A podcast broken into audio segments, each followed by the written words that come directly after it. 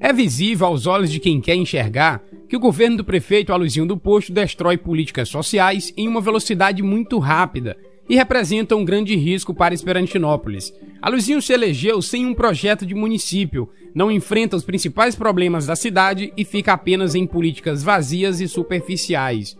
O prefeito é o gestor da esfera municipal, sendo eleito, portanto, para gerir os recursos da cidade e garantir o funcionamento dos serviços essenciais, assim como implantar medidas que trarão melhorias para a população.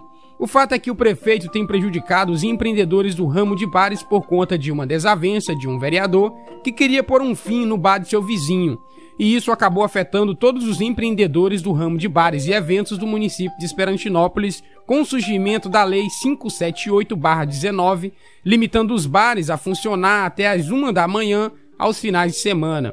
Vale ressaltar a importância dos pequenos negócios que estão presentes em 100% dos municípios brasileiros como os maiores geradores de emprego e renda no país. Tudo o que for feito para apoiá-los, especialmente neste momento, trará um retorno multiplicado para a sociedade. Enquanto isso não modifica, empresas fecham seus negócios e as pessoas, por falta de oportunidade, partem para outros estados em busca de emprego.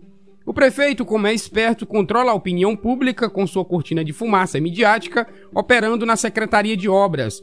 Enquanto a mídia divulga os avanços nas obras, por exemplo, de pavimentação, os outros segmentos do município seguem sem avanços e melhorias. As pavimentações têm ganhado destaques, enquanto o desemprego, a fome e a miséria têm crescido no município de Esperantinópolis.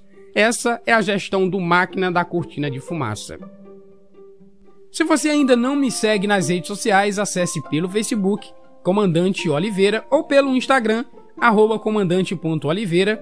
Não esqueça de compartilhar este podcast e participe da minha lista de transmissão no WhatsApp, acessando o meu número que está na descrição deste podcast. Um abraço e até breve.